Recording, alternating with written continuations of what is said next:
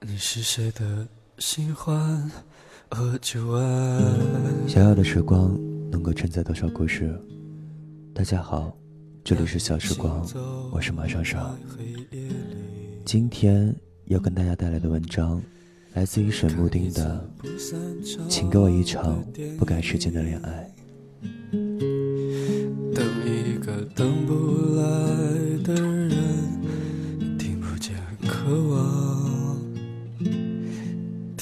见悲伤。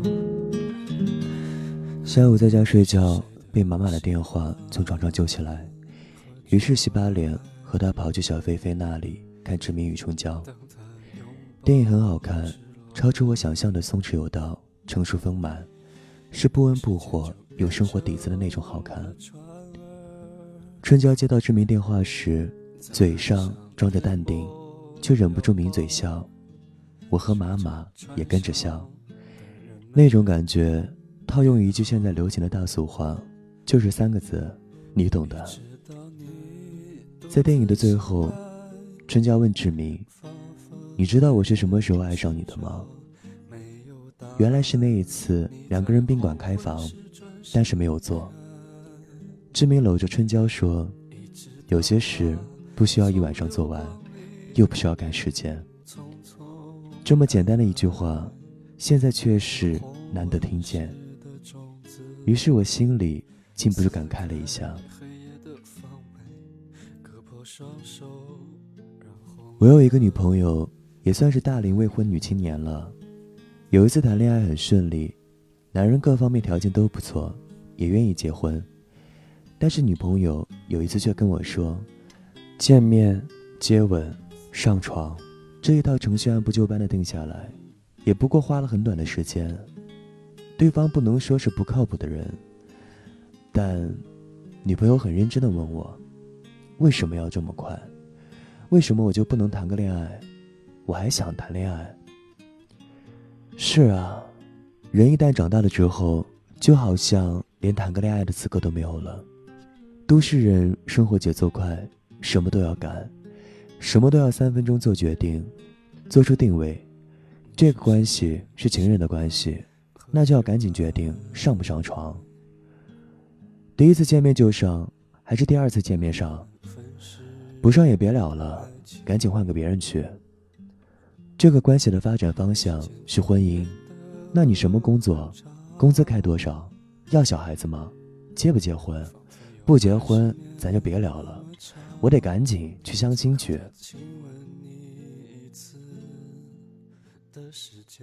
人人都很赶时间，谈恋爱是奢侈的事，是年轻人的事。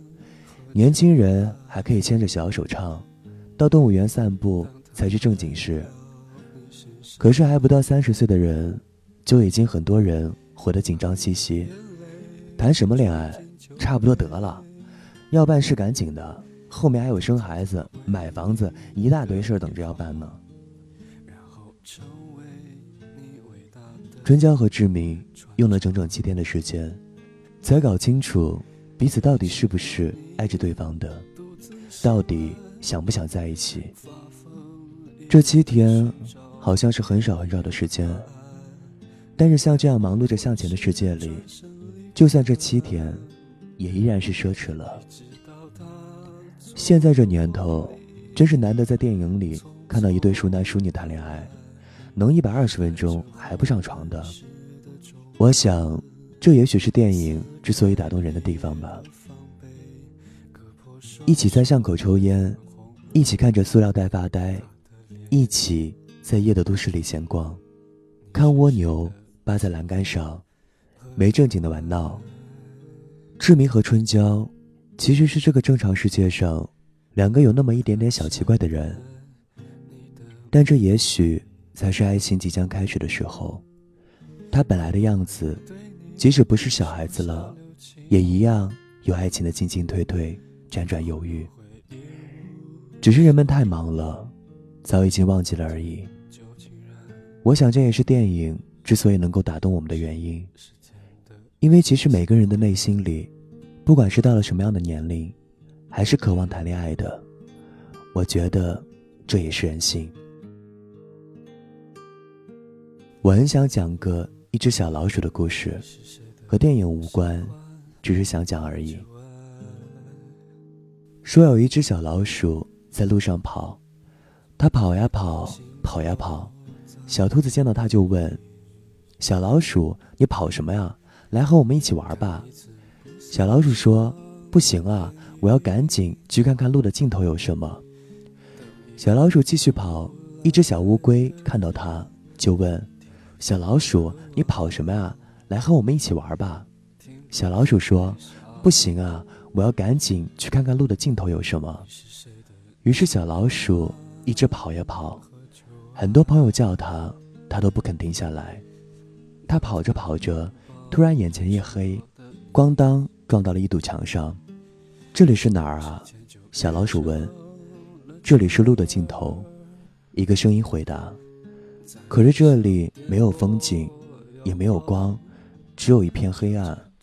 小老鼠很失望。想回去，但是那个声音又说：“这里是路的尽头，也是生命的尽头，所以你已经回不去了。”小老鼠很伤心，它想起它还没来得及看风景呢，也还没来得及和小伙伴们好好玩过。但是，这就是故事的结局了。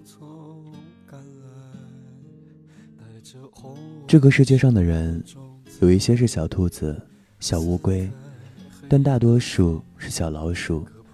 从属性上来讲，我和我的一些朋友，还有志明和春娇，应该属于同样的小兔子一样的人。所以我也知道，像我这样的人都老大不小了。走到国贸桥下，不聊房子车子，也不聊赚钱啊、投资啊，还兴致勃勃的。跟朋友瞎吹牛说，这里就像魔戒里的摩多山。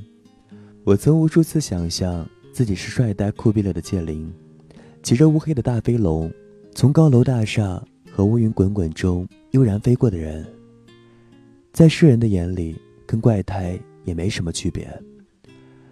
照志明前女友的看法，就是他老这样，无聊不无聊？于是很多人经过身边。又摇头叹气的走了。如果有人问这是为什么，我想我看完了这个电影，下次倒可以回答他们。没什么，他们都赶时间而已。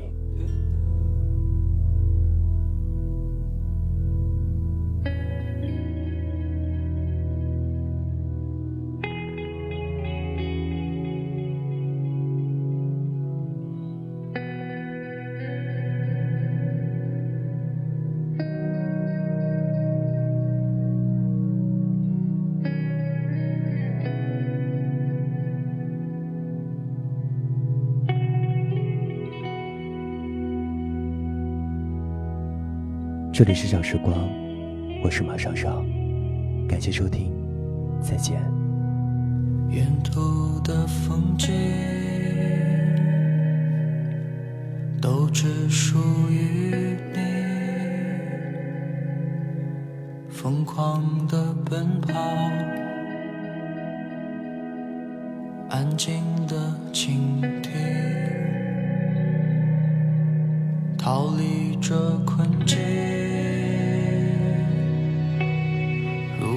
是宿命，黑白的颜色不再是忧郁。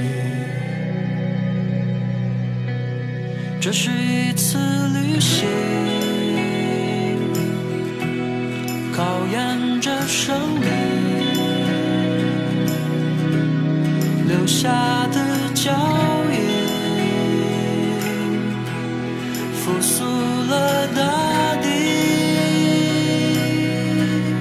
这是一次旅行，